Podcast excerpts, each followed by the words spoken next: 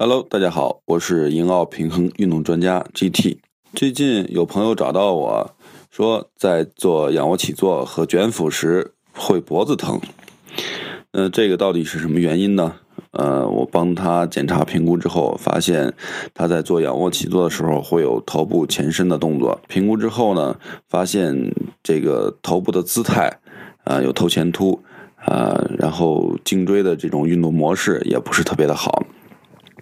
所以呢，大家在做仰卧起坐的时候呢，我建议大家首先要注意头不要过度前伸，也就是下巴不要往前伸的太多，啊，稍微收着点下巴，然后再进行仰卧起坐的训练。在收着下巴的情况下，还有这种脖子疼的现象，那么我们就要注意了，一定要找专业的人士帮我们进行相关的评估，避免出现颈椎呃不适的现象或者是颈椎病。